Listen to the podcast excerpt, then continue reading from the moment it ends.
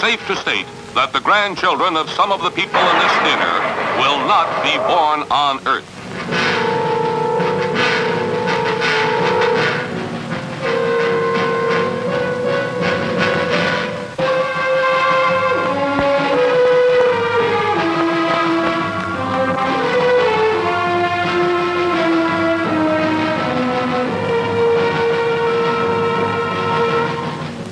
They come from the bowels of hell, a transformed race of walking dead, zombies guided by a master plan for complete domination of the Earth. Plan 9 from outer space.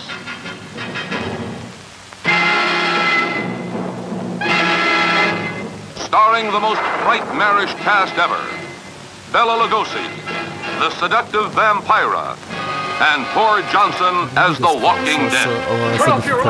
Ähm, das ganze Thema ist auch scheiße.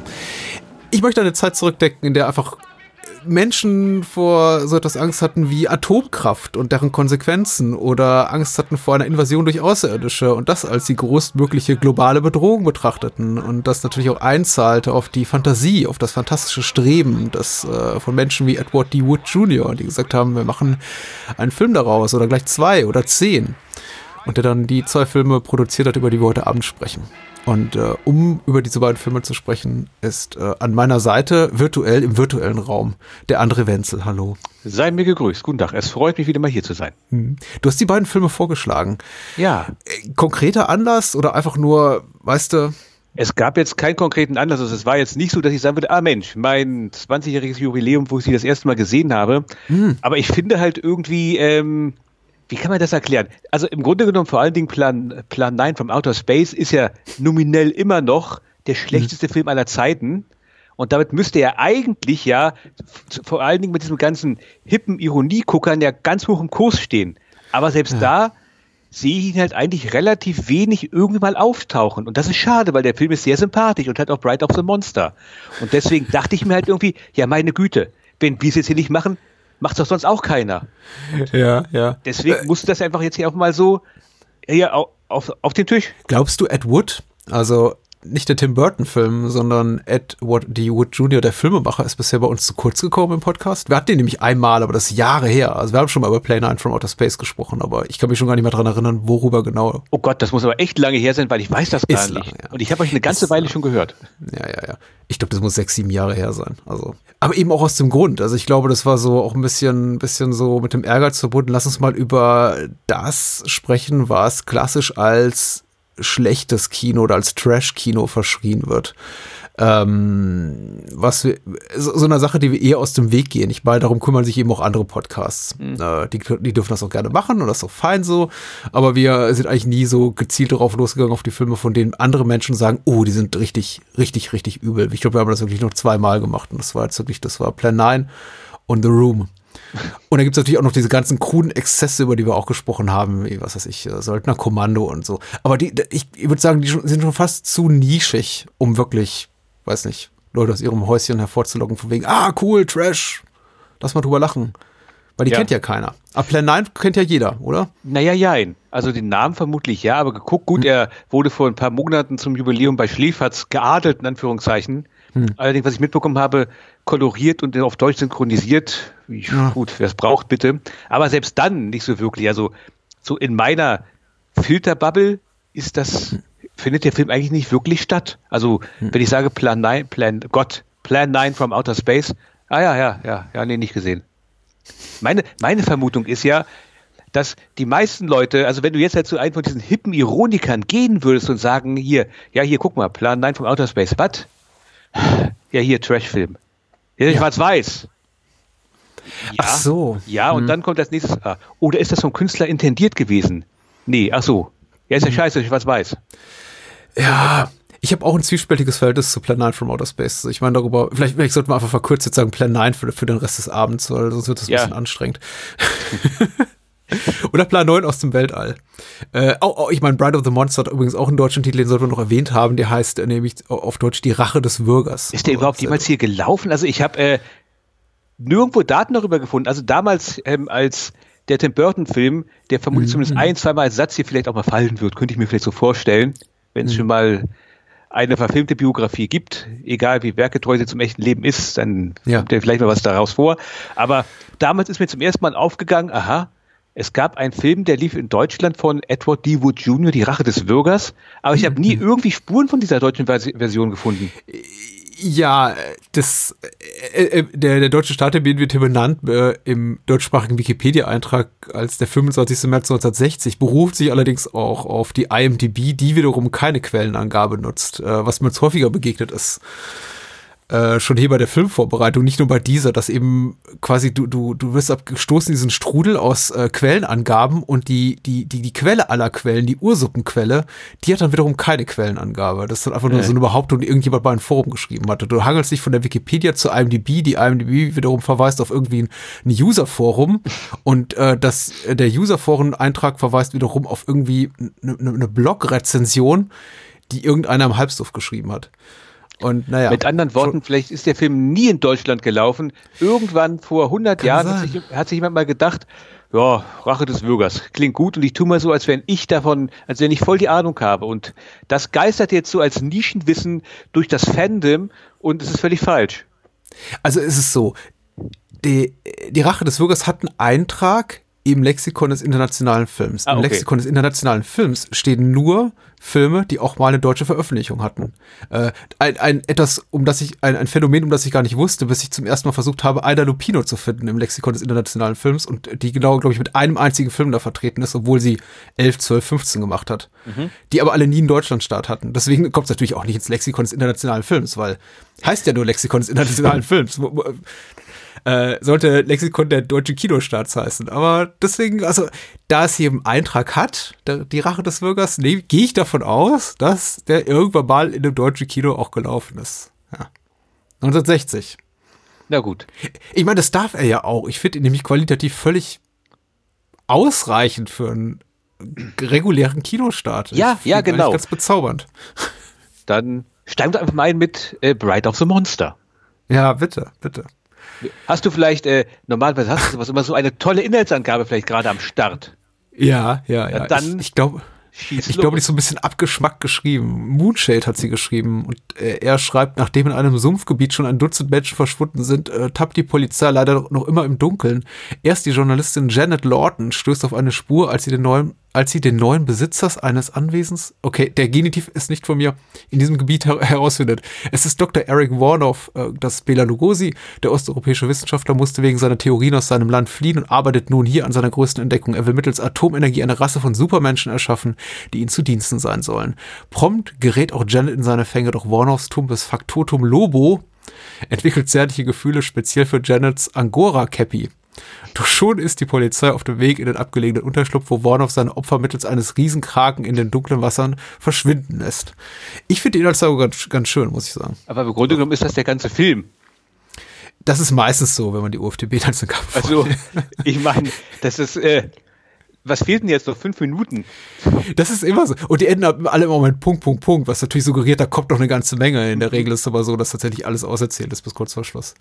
Ist jetzt aber auch kein Film, den man für seine großen Spannungsmomente Nee, okay, guckt, das, wahrscheinlich. das stimmt allerdings. Wenn man jetzt eine, also quasi mit, äh, mit dem Diamantenschleifer geschliffene Handlung erwartet, ist das vielleicht nicht der Film, den man sich reinlegen sollte. Man wird vielleicht enttäuscht. das ist ja vielleicht auch ein ganz wichtiger, wichtiges Element, was auf unsere Wahrnehmung auch Einfluss hat. Wie, wie nimmst du das wahr? W wann hast du den Film zum ersten Mal gesehen und hast du ihn in der, in dem, oh, das böse Wort wieder, Mindset geguckt? Ich gucke jetzt irgendwie so, so was ganz Trashiges, weil du vielleicht vorher den Tim Burton-Film gesehen hast oder einfach um Ed Wood, um seinen infamen Ruf wusstest. Oder hast du gedacht, ich gucke mir jetzt einen schönen klassischen Horrorfilm an? Mit Bela Lugosi, weil der macht ja nur gute Horrorfilme.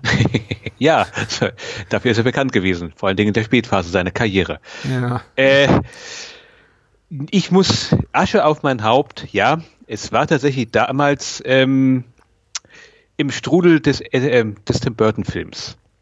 Weil davor, muss auch sagen, man hatte ja früher nichts. Heutzutage ist ja etwas Einfaches, keine Ahnung, anzugeben, äh, Plan 9 als Beispiel. Und dann bekommt man sofort eine riesige Auflistung von den Filmen von Ed Wood, plus noch die Romane, die er mal geschrieben hat und welche Drehbücher noch irgendwo gelegen haben und nie verfilmt worden sind. Als ich das erste Mal, ich gehe mal ganz weit in die Vergangenheit, okay? Als ich Ja. das allererste Mal was von Edward D. Wood Jr. hörte, das war ja noch nicht mal wirklich im Filmbereich, das war über ein Computerspiel. Und zwar, ja.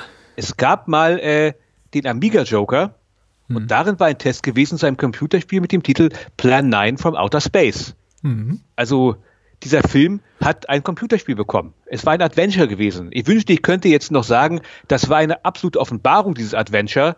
Aber das Einzige, woran ich mich jetzt wirklich noch erinnern kann, ist, dass ein Gag des Spiels gewesen ist, dass alle Figuren, mit denen du interagierst, das waren entweder Thor Johnson oder Vampira.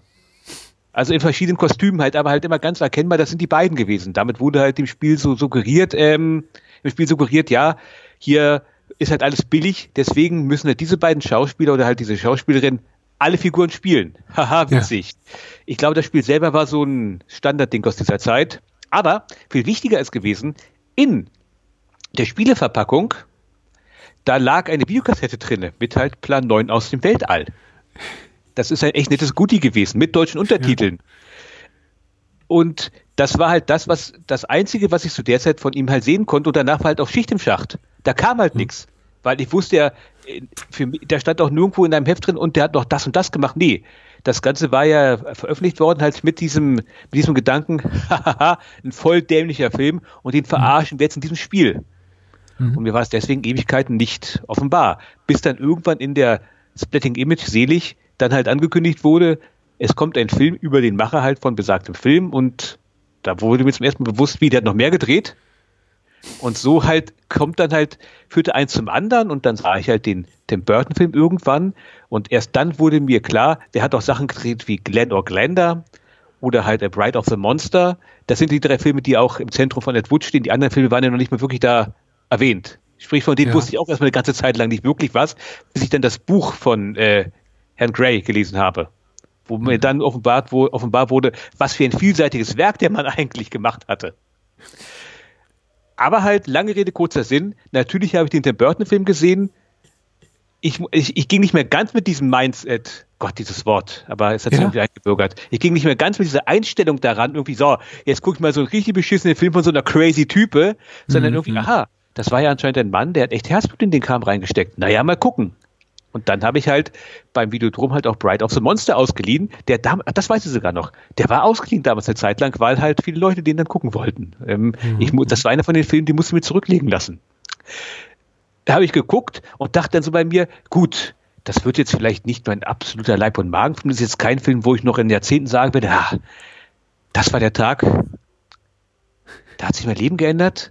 Aber das war so ein Film, wo ich gedacht hatte, ja gut, das ist jetzt eigentlich ein okayer so B-Film aus den 50ern gewesen.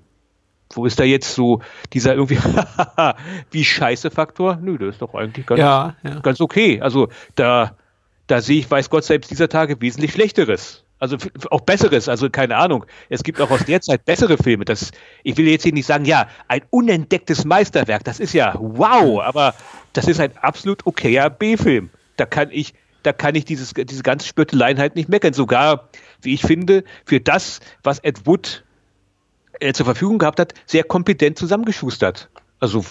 Ja, ja, ja. ja.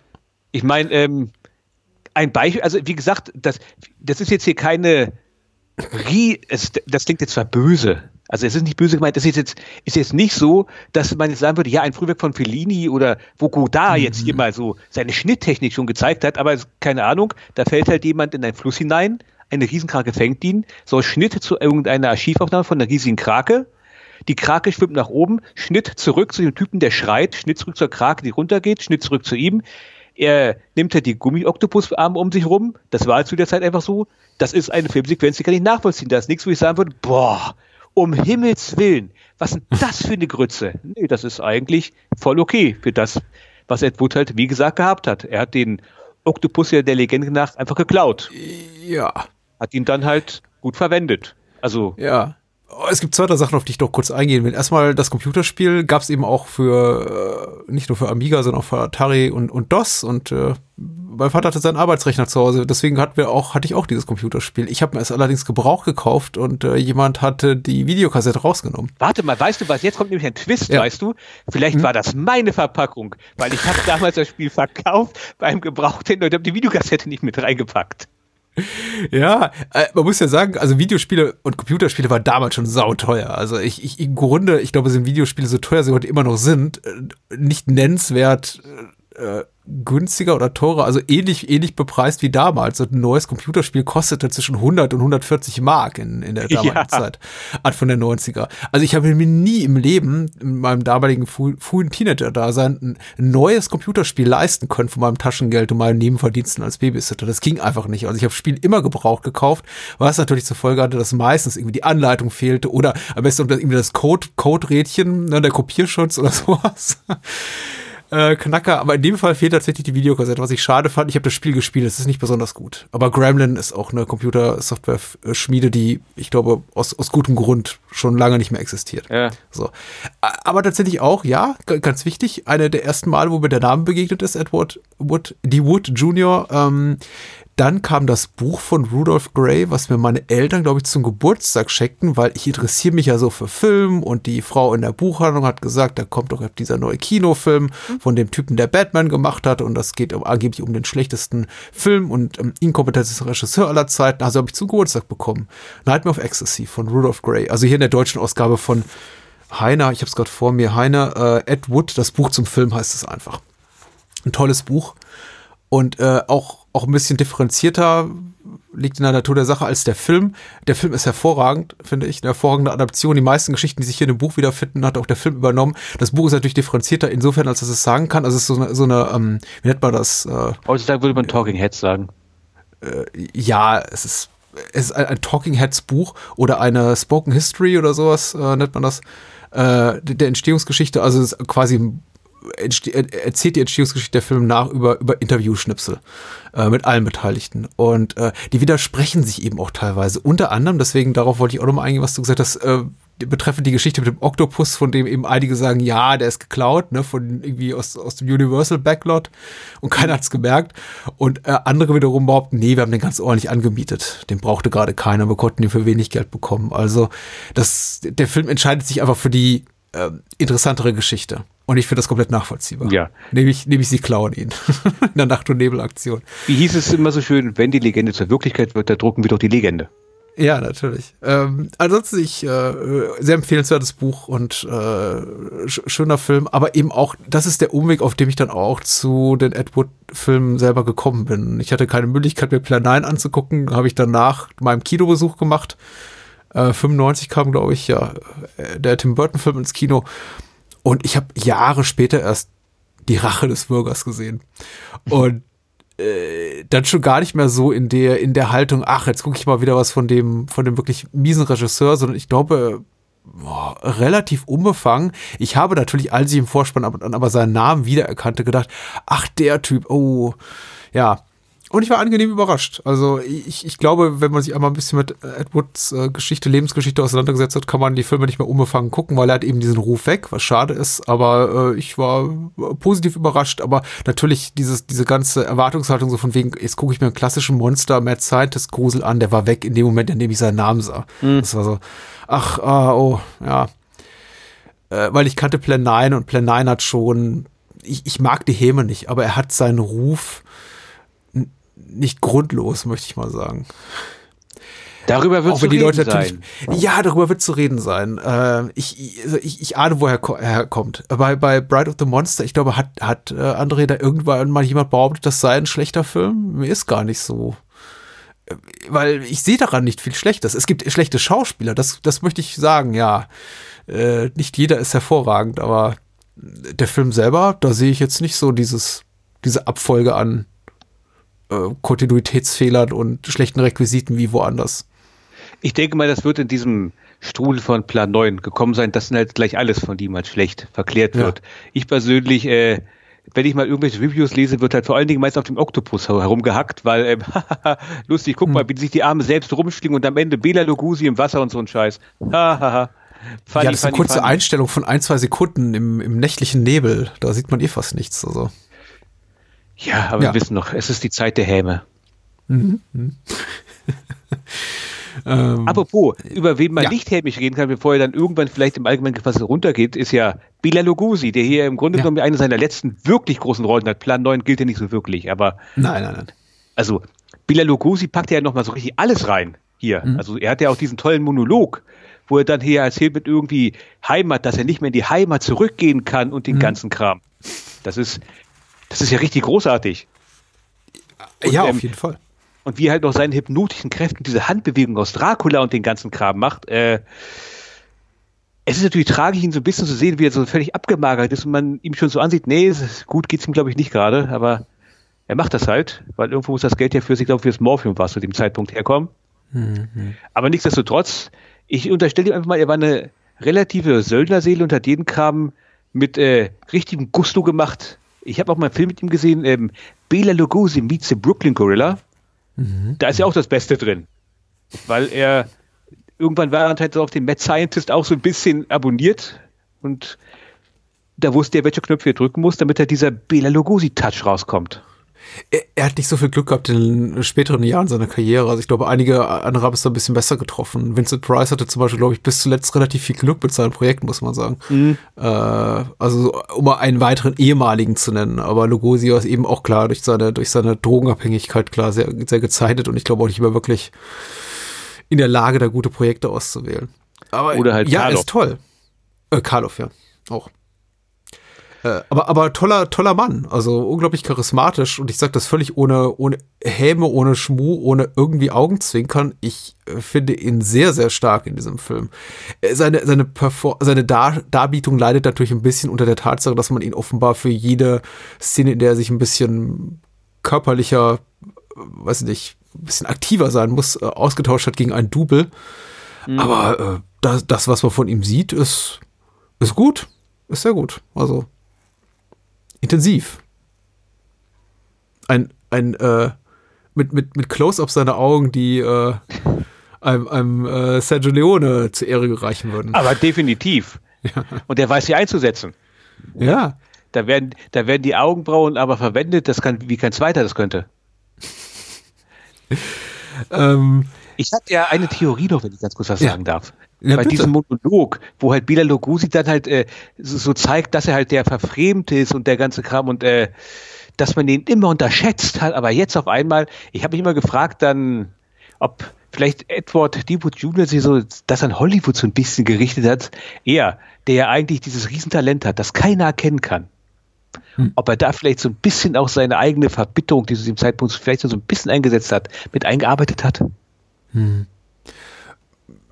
Ja, also es, es klingt zumindest schlüssig, was du sagst. Ich kann, wir können ihn ja nicht mehr fragen. Also, nee, wer konnte das schon?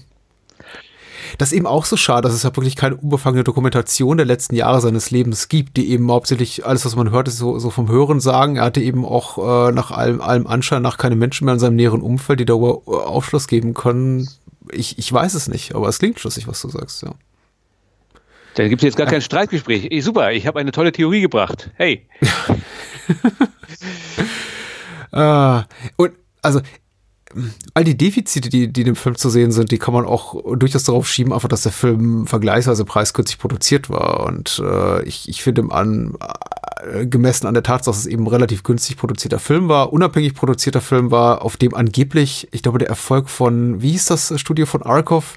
American International Pictures? American Genau. Äh, das, der, es soll ja, der, der ganze Erfolg, das hat ja Edward D. Wood in späteren Jahren behauptet, äh, fußt nur auf dem Erfolg von, kommerziellen Erfolg von Bride of the Monster, an dem sich Arkov irgendwie wohl die Rechte gesichert hat und darauf dann eben sein Studio aufgebaut hat. Ob das so stimmt, weiß ich nicht. Ähm, das, ich wollte mal. Das, hm? Ja, du bitte ich, ich wollte was ganz anderes machen, nämlich eine Anekdote vorlesen aus dem Buch, aber lass, sag mal bitte. Achso, ja, vermutlich, ist es auch genau die Anekdote. Auch ich habe zu Winnen, ich habe das Buch ja auch vor Jahrzehnten gelesen, dann irgendwann verschenkt und ähm, ja, leider nicht wieder neu, auf, neu aufgetrieben. Aber ich habe auch das gelesen, dass äh, wohl die Gerüchte entstanden, dass wohl Ed Wood so zumindest teilweise für den Aufstieg von AIP ähm, verantwortlich mhm. gewesen ist und halt auch, dass seine Filme nicht so unerfolgreich gewesen sein sollen, aber weil er halt immer so die Prozente verschenkt hat, wie so ein Blöder, um halt Geld ranzuholen, er davon halt überhaupt gar nichts gehabt hat. Also Criswell hat ja wohl mal gemeint, dass er vor allen Dingen wohl für Plan 9, dass er dann Vermögen mitgemacht hat. Ja? Wie, wie, wie kommt's? Weißt du dazu die Hintergründe? Naja, äh, also es ist halt wohl so gewesen, ähm, Edward hatte ja kein Geld gehabt und äh, ja. jetzt gefährliches Halbwissen Erinnerung. Deswegen hat er halt immer zu Leuten gesagt, pass auf, gib mir Geld und dafür kriegst du hier Prozente und dort Prozente und dort Prozente. Deswegen am Ende hat er wohl, glaube ich, zuweilen sogar mehr Prozente ausgegeben, als eigentlich der Film einnehmen könnte. Deswegen stand er am Ende meist noch in den Wiesen und die Leute, die Prozente bekommen haben, die haben halt echt Geld gemacht. Weil hm. seine Filme waren wohl tatsächlich so relativ gern halt als, naja, B-Filme genommen. Also, kein, also vielleicht auch eher als C-Film. Was weiß ich, wenn der B-Film vorbei ist, kommt der noch so als Rausfeger. Aber da sind die wohl tatsächlich nicht unerfolgreich gewesen. Ah, cool. Gut, gut zu wissen. Also ich meine, das hörte man ja ab und zu, aber einige Filme sind eben, also auch, auch, auch legendär dafür, dass sie eben nichts gekostet haben und dann unglaublich viel Geld eingespielt haben, wie jetzt Deep Throat oder sowas. Aber mhm. Äh, bei, bei Plan 9 hatte ich eben das Gefühl, oder äh, Bride of the Monster auch, dass da die, die rechte Lage relativ schnell sehr merkwürdig wurde und der Film einfach frei verfügbar irgendwo rumflog. Anders kann ich mir auch nicht erklären, dass der Film zum Beispiel hier, also Plan 9 jetzt im, äh, hier als Beileger bei einem Videospiel da, da, dabei lag.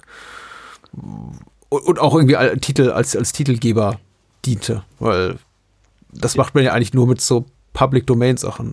Ich denke mal auch, dass irgendwann dann, als der äh, initiale Kino-Run dann mal durch war, das Ganze vermutlich irgendwo, weiß Gott, versandet ist, also die rechte Lage, sodass das irgendwann keinen mehr interessiert hat. Aber halt, ja. wie gesagt, äh, initial soll der Film wohl nicht unerfolgreich gewesen sein. Also ah. er wird jetzt keine Millionen eingespielt haben, aber äh, einige Leute haben da wohl ein kleines Sümmchen eingestrichen. Außer halt ja. Ed Außer Ed Wood, der ich glaube, nur mit seinen pornografischen Film später in seiner Karriere ein bisschen Geld gemacht hat, nach allem, was ich gehört habe. Aber dann war er eben auch schon so weit im Alkohol verfallen und den Drogen, dass er dann auch nicht mehr so viel davon hatte, vermutlich. Nee, er ist ja als quasi Obdachloser geendet, wenn ich mich richtig entsinne. Mm. Mm. Mm. Eine, tragische, ah. eine tragische Figur. Äh, äh, wirklich eine tragische Figur. Ich, ich ähm, kann mich auch daran erinnern, wir, wir kommen ganz weit weg von Rache des Bürgers, aber ich kann mich mich noch daran erinnern, dass im, im, im Kontext der Veröffentlichung des, äh, der, der, der Tim Burton des Tim Burton Biopics äh, auch öfter kommentiert wurde, ja, warum der Film denn Ende mit der Premiere von Plan, von äh, Plan 9 mhm. und dann eben der Abspannrolle und man eben nicht das weitere Leben von Edward zeigen würde. Und äh, damals als Teenager dachte ich auch, ja, stimmt, hätte ich gerne gesehen. Heute weiß ich es besser. Denke mhm. mir, ja, das ist, ähm, ich verstehe absolut, warum die das nicht zeigen wollen. Es ist halt ein eher Upbeat-Ende, muss man ehrlich sagen. Und ähm, im Großen und Ganzen soll er wohl Ed Wood selbst noch in seinen beschissensten Zeiten noch halbwegs ein positiv denkender Mensch gewesen sein. Mhm. Also, das vermutlich endet der Film auch damit eher in seinem Sinne. Nicht, dass ich Ed Wood jetzt kenne. Ich mutmaße jetzt hier nur ins Blaue hinein. Vielleicht würde Ed Wood den Film auch komplett furchtbar finden. Wobei auch irgendwo im Buch drin stand, glaube ich, äh, dass er wohl durchaus zur Selbstironie in der Lage gewesen ist und wenn er Erfolg gehabt hätte und man ihm gesagt hätte, ja, du wirst als der mieseste Regisseur aller Zeiten gefeiert, dann hätte er das wohl mit einem Lächeln quittiert. Steht irgendwo in dem Buch ja. drin. Daran erinnere ich mich noch. Das ist, das so, da, damit bin ich irgendwie mit dem, bei dem Buch nicht ganz durchgestiegen. Ich kann tatsächlich bei den äh, hier Zitaten von Edward D. Wood Jr. nie ganz sicher sein, meint er das jetzt mit einem Augenzwinkern oder mhm. tatsächlich ernst, weil er ist eben auch teilweise, ja, er, er hat eben diesen selbstironischen Blick oder äh, äh auf, auf, sein eigenes Werk und sein eigenes Schaffen. Gleichzeitig ist er eben schon stolz drauf. Also zum Beispiel auf Bela Lugosi lässt er nichts kommen. Selbst wenn er davon erzählt, dass Lugosi halt total auf Drogen am Set war und sich äh, betrunken hat und dann plötzlich mit dem Dreh sagte, ich will nicht 500, sondern 1000 Dollar für den Film haben, hat er das eben immer auch kann er das auch gut, gut verargumentieren. Also Ed Wood kann das argumentieren, warum das so sein soll und warum eben die Integrität und einfach das Talent und die künstlerische Leistung von Bela Lugosi das eben wert ist, obwohl es natürlich wahrscheinlich die, die ganze Produktion vor ein Riesenproblem gestellt hat. Aber bei vielen anderen Sachen, wenn er zum Beispiel auch so über, über alle anderen eigentlich außer Bela Lugosi spricht, hat man immer so das Gefühl, ja, ist, ist, ist das jetzt fies oder ist das irgendwie so eine, so eine kleine wissende Spitze? Zum Beispiel, er schreibt hier, ähm, äh, zu, zur Arbeit mit äh, wie heißt der Darst Dar Darsteller von Lieutenant Nick, äh, Dick? Äh, das ist Tony McCoy. Und äh, sein Vater war wohl einer der Geldgeber. Und da schreibt er hier, wir wollten diese Aufnahme in Griffith Park machen. Was ich auch gut finde. Die haben, die haben in einem öffentlichen Park gedreht. Ich denke immer, wenn ich das so sehe, im, im Rache des Bürgers, äh, Bride of the Monster, die sind irgendwo in den Wald gefahren, aber die haben in einem öffentlichen Park gedreht und den wohl auch geflutet für diese Oktopus-Szene. Bis dann irgendwelche äh, äh, Feuerwehrleute ankamen, weil die keine Drehgenehmigung hatten. Aber er schreibt jetzt zur Arbeit mit seinem Hauptdarsteller, Lieutenant Dick, äh, wir wollten diese Aufnahme im Griffith Park machen, aber irgendwie klappte es nicht, weil da zwei Jungen neben einem Polizeiwagen standen. Schließlich mussten wir 17 Takes von dieser Szene drehen. McCoy konnte seinen Text einfach nicht behalten. Er war der schlechteste Schauspieler, den ich je hatte. Aber wir waren schon zu weit, als dass ich ihn hätte feuern können. Außerdem gab sein Vater ja das Geld. Loretta King, also die weibliche Hauptdarstellerin, war eine, wie eine Figur aus einem Horrorfilm. Sie war bleich wie Wachs und ihre Haut war ganz weich. Wenn man sie drückte, verschob sich ihr ganzes Gesicht. Außerdem konnte sie keine Flüssigkeit zu sich nehmen. Jedes Mal, wenn sie etwas trank, musste sie sich übergeben. Ich, glaub, ich glaube, sie ist wirklich langsam ausgetrocknet. Ganz nebenbei, äh, vollkommenes Non sequitur. Ich hätte sie fast geheiratet wegen ihres Geldes. Sie war Millionärin. Dann findet er wieder zurück zum Thema. Lugosi sagte einmal, dass ihre Haut wie die einer Mumie aussehe und dass er selbst nie eine Mumie gespielt hätte, wenn man eine solche Haut davon bekäme.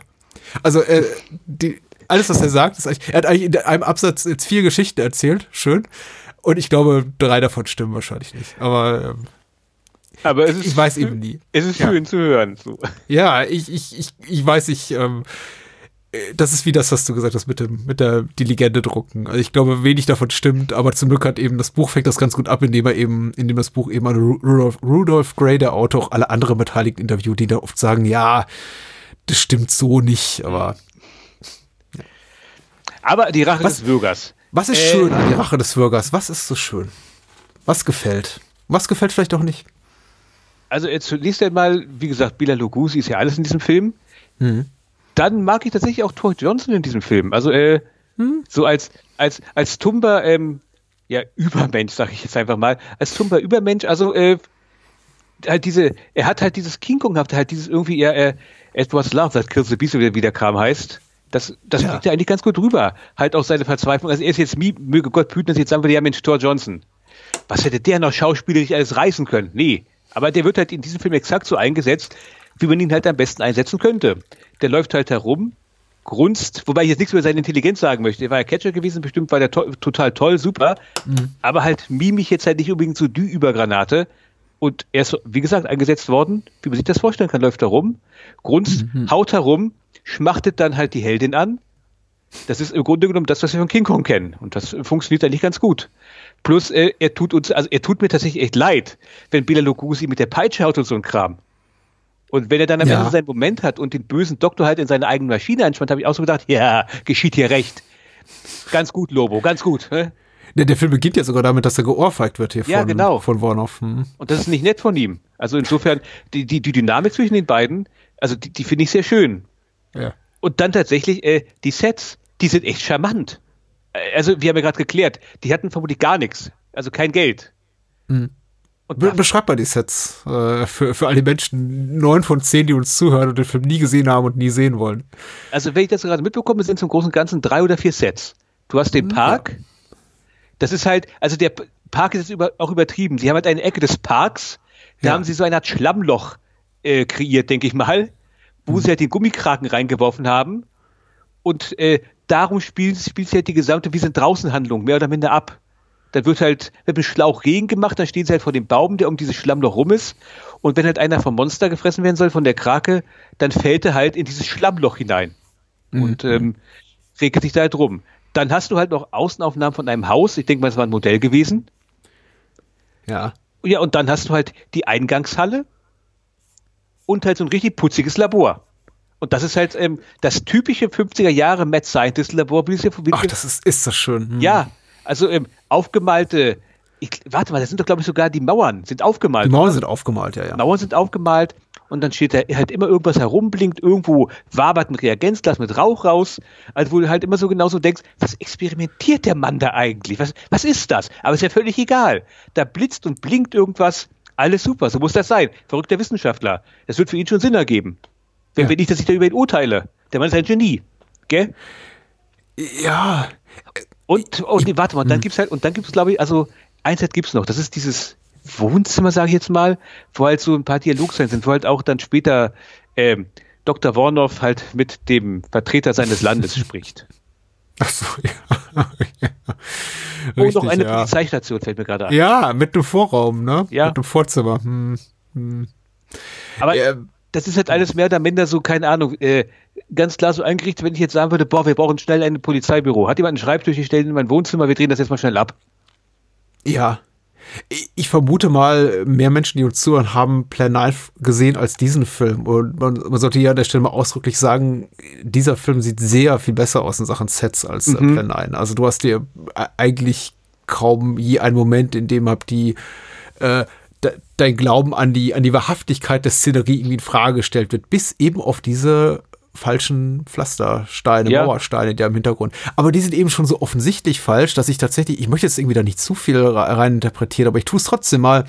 Äh, die sind eben so offensichtlich auch falsch, artifiziell überhöht, dass ich schon das Gefühl habe, dass Edward D. Wood und wer auch immer seine, sein Set-Designer da war, schon auch ganz bewusst, auch mit diesem, mit diesem Stereotyp, mit diesem Klischeespiel, mit diesem Bild, was wir eben von solchen Sets haben, mit dieser Bühnenhaftigkeit. Weil ähm, sie versuchen ja nicht mal irgendwie an, annähernd realistisch auszusehen. Das ist, in, ist eben ganz offensichtlich eine Tapete.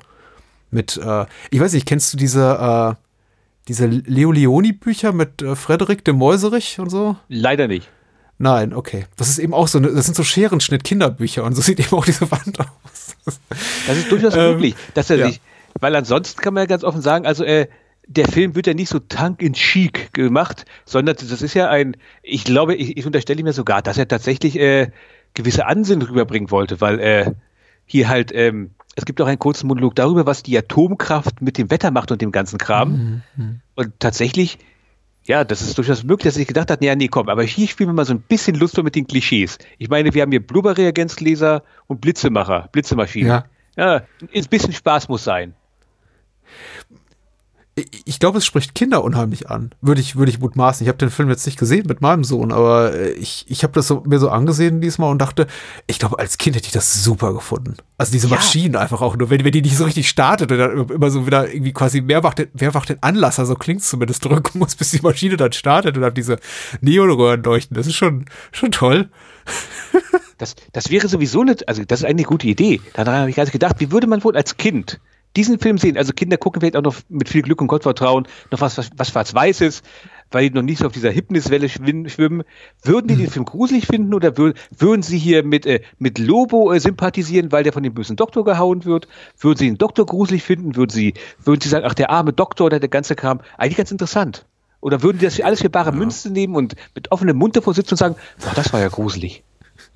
Ich nehme an, Kinder im Grundschulalter würden schon noch gruselig finden. Und alle, die, die älter sind als zehn wahrscheinlich nicht mehr. Ja. Aber er hat ja schon, ich finde, authentisch gruselige Momente und auch einige sehr, sehr packende Momente. Ich finde zum Beispiel diesen, äh, diesen Faustkampf, äh, unabhängig davon, was jetzt Edward über seinen Hauptdarsteller sagt, den, den Faustkampf da zwischen Tony McCoy, der eben Lieutenant Dick Craig spielt, und äh, Thor Johnson, also Lobo, mhm. den finde ich zum Beispiel ganz toll. Der wirkt unglaublich authentisch. Auch so langsam, wie der ist, ne, wie die sich bewegen.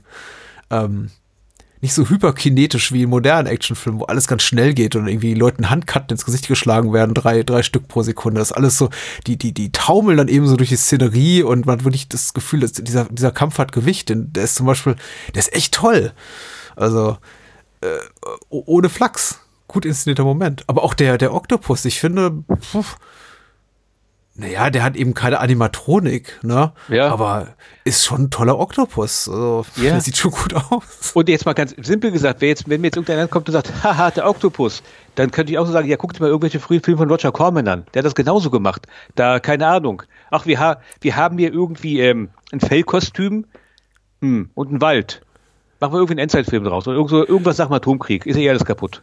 Brauchen wir keine aber André, der hatte aber auch, äh, Corman hatte aber auch einen schlechten Ruf, zumindest als wir jünger waren. Also wir sind ja schon. Ja, aber wer, heutzutage nichts, wenn du, wenn du heutzutage ankommst und sagen wirst, dir Roger Corman, ach, dieser Auteur, das ist ja, ja, das sind ja Metaebenen drin, was dieser Mann ja. gemacht hat. Ha, ha, Ed Wood, ja, Octopus, lustig. Eh, so wär's ja, doch. Aber, äh, aber als ich zum, zum Film fand, äh, in den 80er Jahren war Corman, hab der der Trashmeister schlechthin. Der war eben der Inbegriff des billig produzierten, runterproduzierten Films. Klar, mittlerweile wird, wird, wird sein Werk in, in Special HD Editions neu aufgelegt mit akademischen Audiokommentaren. Aber, äh, da, weiß ich, vor 30, 40 Jahren war Corman so ziemlich das allerletzte. Also ja, das war gut. das, was zum untersten Videothekenregal fand. Ja, gut, aber er hat halt seine Anerkennung bekommen, während wir hier immer noch in einem kleinen, beschaulichen Podcast versuchen. Nee, klar. Corbin hat die Anerkennung bekommen, weil er eben äh, Nicholson groß gemacht hat und Carradine und Stallone und er hatte eben all diese, diese Paul Bartel und Mary Wor Voronoff, äh, der, über deren Namen ich immer stolpere und so. Und all diese tollen Leute, die dann später super, Scorsese, die super bekannt wurden. Äh, und äh, ja, Edward Wood, die Wood Jr. hatte sie eben nicht, leider. Er hatte halt nur in Anführungszeichen Billa Luguse, der übrigens eine tolle Sterbeszene hat. Also, nee, also mhm. gut, die Sterbeszene sich ist mit der Krake, das ist halt, äh, ist auch noch gut. Aber ich meine halt die Stelle, wo, wo Lobo ihn in seine eigene Maschine einspannt, wo er die ganze Zeit vorher versucht hat, diese Übermenschen ähm, ja. zu kreieren, die alle gestorben sind. Und dann liegt er da und schreit und dann wird Lobo bedient die Maschine. Das ist ein, ein also ein absolut äh, treffender, dramatischer Moment. Und das Fiese ja. ist ja, da hatte ich ja mal einen Moment hier der übersteigenden Interpretationslust, das habe ich auf Letterbox auch dann irgendwann verewigt, äh, wo ich da gemeint habe, das ist ja im Grunde genommen, da ist mehr Tragik in dem Film drin, aus, als sich vielleicht auch Ed Wood vielleicht selbst gedacht hat, aber du hast ja diesen Doktor, der vegetiert seit, keine Ahnung, seit, Jahr, seit Jahrzehnten auf der Welt rum, tötet Menschen links und rechts, nix, nix klappt bei seiner Schaffung des Übermenschen. Und dann muss, und dann muss der in Anführungszeichen Tumbi-Idiot ihn da nur reinspannen und muss dann feststellen, ja meine Güte, du hattest die ganze Zeit in der selbst drin gehabt. So eine Scheiße. Die ganzen verschwendeten Jahre für den Arsch. Du hättest nur mal genauer in dich selbst reingucken müssen. Das ist, hm. ich gebe jetzt zu, gut, äh, vielleicht ist es jetzt ein bisschen viel für einen Film, wo Leute mit, mit einem Gummioktopus in der, im Schlammloch herumbalgen.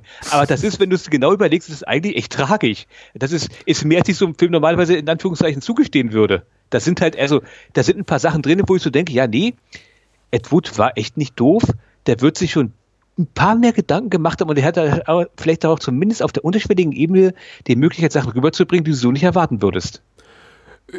Ja, definitiv. Das ist ja auch gut dokumentiert, äh, dass auch Ed größere, ambitioniertere Pläne hat, auch inhaltlich mit dem Film. Und äh, warum das dann scheiterte, darüber gibt es widersprüchliche Aussagen. Aber das, das basiert ja auf dem Skript, äh, von ihm selbst, an dem auch andere mitgearbeitet haben, namens Bride of the Atom. Und es ist ab schon so ein bisschen, zahlt ab schon auf irgendwie auf, auf nukleare Bedrohung, äh, Kalter Krieg und solche Themen eben ein. Und angeblich sei, sei es irgendwie auf Druck der Produzenten oder wem auch immer geschehen. Es gab da irgendwie, wird da einiges genannt, aber das ist eben auch teilweise widersprüchlich. Warum äh, Edward dann gesagt wurde, nee, nee, das muss alles raus aus dem Film. Der kann doch nicht Bride of the Atom heißen, der muss irgendwas Unverfänglicheres haben. Es darf irgendwie keine, keine äh, Anspielung drin enthalten sein auf US-Sowjet-Politik und irgendwie Kriegsgeschehen und äh, die beiden Russen dürfen nicht oder, oder äh, Sowjetbürger nicht als solche äh, erkennbar sein und ach, also er musste angeblich darum kämpfen, jegliche politische Spannung in dem Film drin zu behalten. Okay, was aber ein bisschen merkwürdig ist, wenn ich ehrlich bin, weil das wäre doch gerade die Zeit gewesen, wo man sagen könnte, hier guck mal, der böse Russe. Das war doch gerade die Zeit, oder? Ja, ist merkwürdig. Es wird ja auch, also sein, sein, du sagst ja schon sein Landsmann, also hier Professor Wladimir Strauski, der ich glaube, warum ist der, will er nicht dabei sein bei der polizeilichen Ermittlung, weil er nachts nicht rausgeht oder so? Er lässt irgendwie sowas fallen, so ein fadenscheiniger Grund, warum er nicht dabei sein kann. Ja.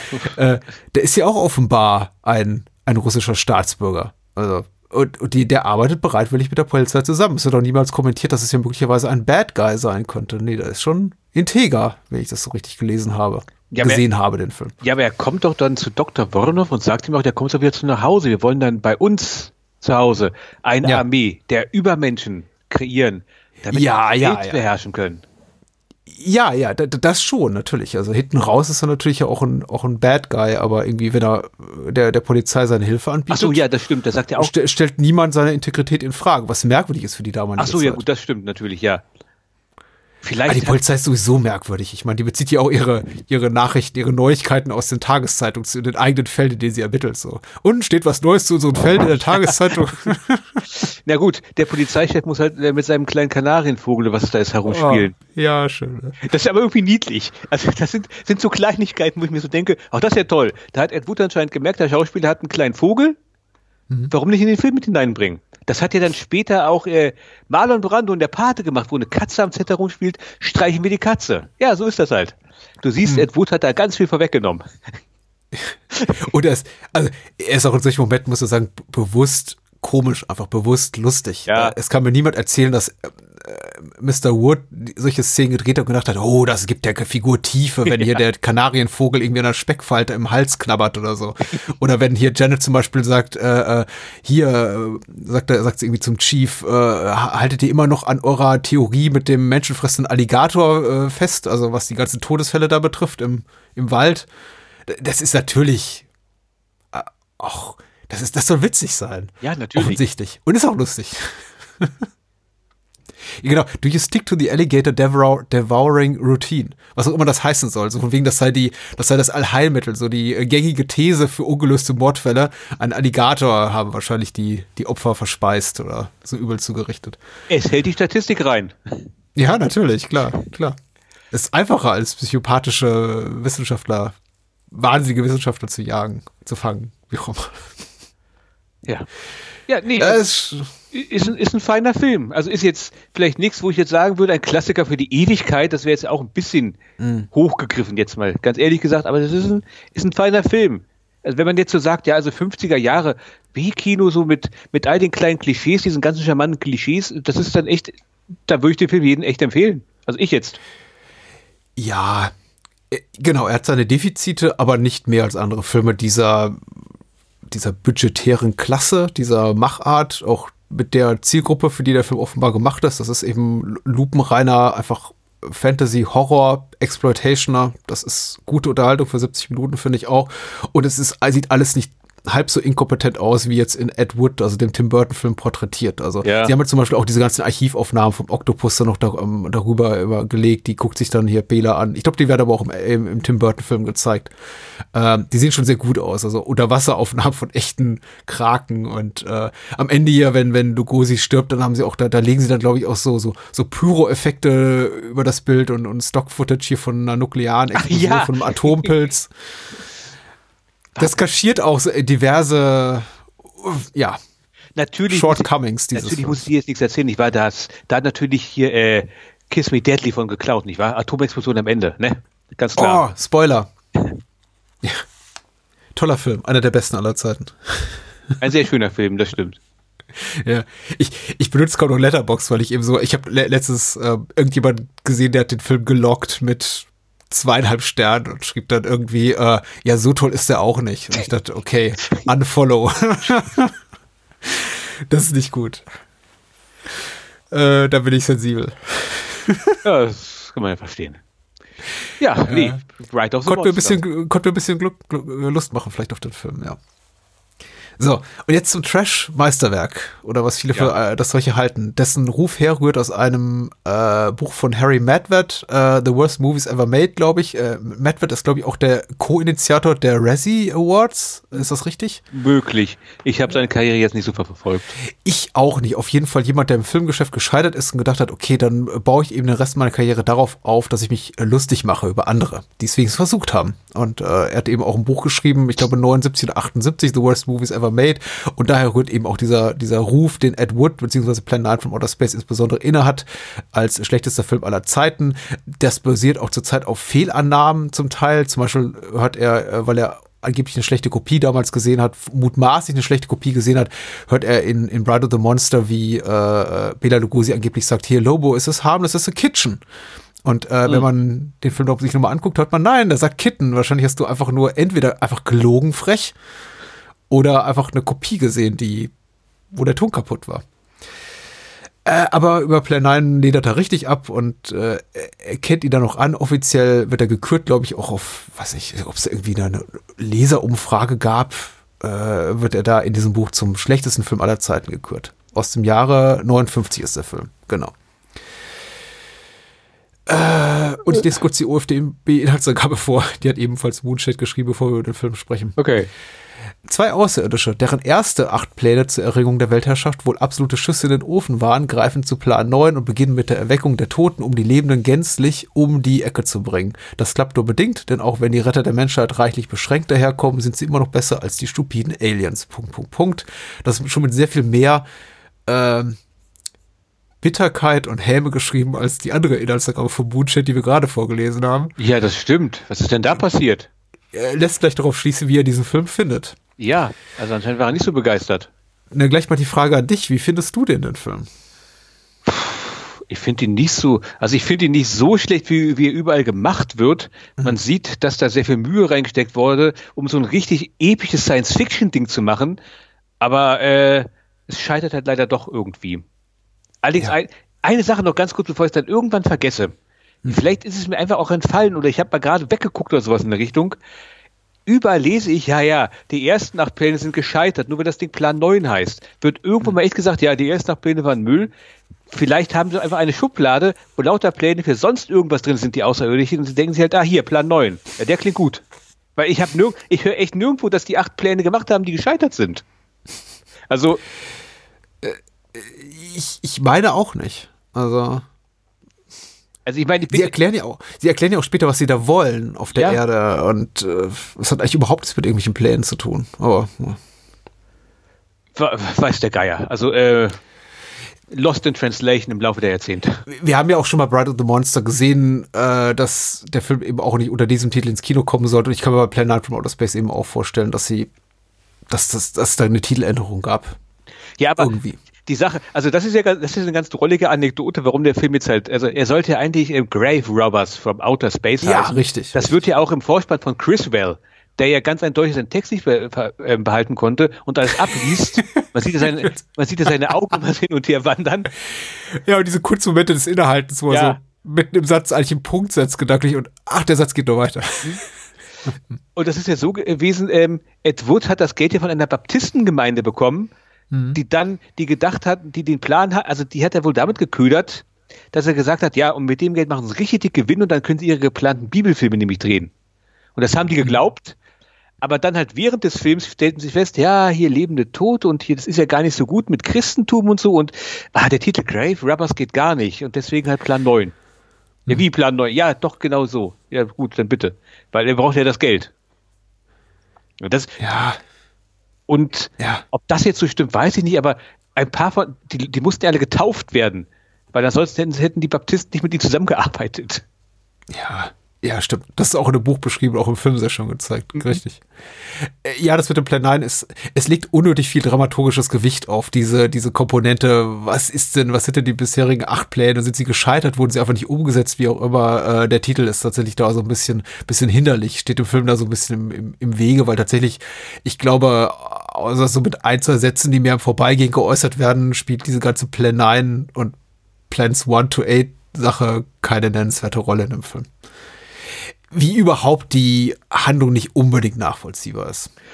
Über weite Teile. Ja, das, gut. Ähm, also ich sag mal so, äh, da hat, das Budget ganz eindeutig im Weg gestanden. Ja. Also, also keine Ahnung, würdest diese, würdest diese Handlung heute machen mit äh, Computereffekten, also im Großen und Ganzen geht es ganz einfach darum, Außerirdische wollen der Welt einen Warnschuss geben mhm. und deswegen erwecken sie Tote das, das könnte, also mit der Handlung könntest du heutzutage vermutlich einen Multimillionenfilm machen mit Computereffekten, mit Massen von Zombies, die über die Erde wandeln. Dann explodiert da hinten irgendwas und keinem Menschen würde auffallen, dass die Handlung, ja, intelligent ist jetzt nicht gerade, oder?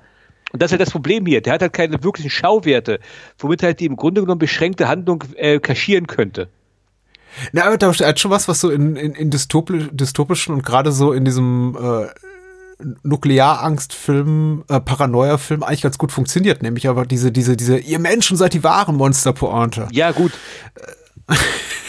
also, ähm, Nur halt. Also ich kann mir schon vorstellen, warum Wood das gemacht hat, was er gemacht hat. Also ich glaube, er hat äh, glaub, gedacht, doch, das ist bestimmt ein Moneymaker, weil das, das zieht gerade so. Mhm. Ich habe irgendwo gelesen, aber der Film, dass der Film vor ähm, der Tag, an dem die Erde stillstand, herausgekommen ist, ja. Möge jetzt mhm. Gott behüten, dass ich jetzt sage, ja, ja, der hat hier aber, der hat davon geklaut. Aber halt, da kommt, ist ja auch diese ganze Sache, wo äh, diese große, dieses große Plädoyer an die Menschheit kommt, ja, lebt in Frieden zusammen, ansonsten passiert was Schlimmes. Mhm. Ähm, ich will jetzt Plan 9 vielleicht nicht mehr Kredit geben, als er verdient, aber im Kern ist der, ist der Film dahingehend ein bisschen mutiger, ein bisschen mutig, eine humanistische Botschaft zu einer, in eine Zeit in die Welt hinaus zu posaunen, wo ja gerade der böse Russe vor der Tür steht ja. und Amerika der Meinung ist, nee, nee, eigentlich ist jetzt die Zeit gekommen, mal langsam aufzurüsten, weil jederzeit kann der Kommunismus, kann der ja kommen. Da ist das eigentlich äh, schon recht unüblich, was er da gemacht hat. Und halt in diesem Zeitkontext ist das von Ed Wood eigentlich recht cool, um es mal ganz klar zu sagen. Es ist cool, es ist äh, aber es ist nicht einmalig. Also äh, 53 kam schon It Came from Outer Space rausgefahren ah, aus dem Weltall, okay. was im Grunde ja eine was Plan 9 leicht variiert. Im Grunde ist es dieselbe Handlung fast. Okay, ja. inklusive, der, inklusive der Botschaft am Ende so, die Aliens wollten eigentlich nur Gutes. Ja gut, okay, zugegebenermaßen, aber es war zu dem Zeitpunkt nicht die übliche Sache. Da war, zu dem Zeitpunkt war es immer nur so gewesen, was aus dem Weltall kommt, tunlichst vernichten. Oder ja, richtig, klar.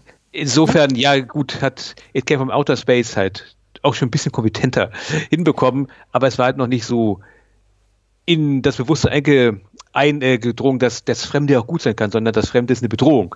Vor allem ja, natürlich. Insofern. Und, ähm, und, und, und, die Angst, die schürt ja auch der Film und die schürt auch Chriswell mit seinem äh, ominösen Voice-Over, der immer auftaucht an den ungefragtesten Momenten mhm. und dann sagt so, ja, was ihr hier seht, sieht vielleicht nicht schrecklich aus, aber es ist furchtbar. Ja, er muss uns doch überzeugen. Mhm. Ah, also, mir fällt gerade auf, ich muss echt an mich halten, um jetzt, jetzt nicht doch ein bisschen über den Film zu spotten, wenn ich ehrlich sein darf. Also, der Film bietet leider eine ganze Menge ähm, Ziele dafür. Ich sage nur der Friedhof, ja. Der mhm. ähm, ganz offensichtlich multireligiös eingerichtet ist. Weil mhm. da stehen christliche Kreuze zwischen Gräbern mit Davidstern. Ja. Wobei jetzt halt Gräber und halt, und wenn ich mir die Kreuze so angucke, frage ich mich echt, wie die Gräber, die dazugehören, gegraben mhm. wurden. Weil in diesen Abständen müssen wenigstens vier Tote nebeneinander, ganz klar, im gleichen, im gleichen Loch vergraben worden sein. dass sie zwischendrin umfallen, gehört ja zum guten Ton. Ich bin jetzt gerade gehässiger, als ich eigentlich sein möchte, aber der Film hat das Herz und rechten Fleck, aber man merkt halt ganz einfach, es war kein Geld da und deswegen sind die ganzen Ambitionen leider, die, es gibt, also es gibt, ähm, es gibt eine gute Szene im ganzen Film, also eigentlich zwei gute Szenen im ganzen Film, wo mhm. ich ganz ehrlich sage, nee, doch, da hätte was was werden können.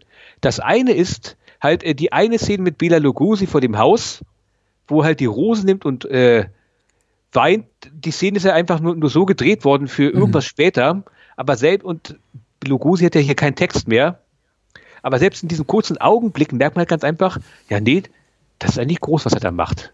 Er hat ja, die Szene existierte für nichts und trotzdem, der Mann hat Charisma, man sieht, dass er wegen irgendwas traurig ist, das, die finde ich, äh, ganz ehrlich gesagt, die Szene ist gut. Wie sie eingesetzt ist gut, ja, hm. aber die Szene für sich an sich genommen ist okay. Und ich mag tatsächlich die Szene, wo der Charakter von Thor Johnson, also der Kommissar, aus seinem mhm. Grab aufersteht, von unten beleuchtet, dieser wuchtige Körper mit den dann schon eingesetzten Kon Kontaktlinsen und halt diesem heruntergezogenen Mundwickeln, die langsam aufsteht und sich aus dem Grab erhebt. Das ist der eine Moment, wo ich denke, das sieht durchaus unheimlich aus. Da wäre der ganze Film mit sowas, der wäre echt gut. Aber ja. dann wird halt, wird halt umgeschnitten äh, auf dann irgendwann später auf das Grab, das von den Proportionen gar nicht stimmen kann, wo man halt sieht, da wurde irgendeine Art besserer, weiß ich nicht was, Pflasterstein über den Buddelkasten gelegt und der fällt halt rein.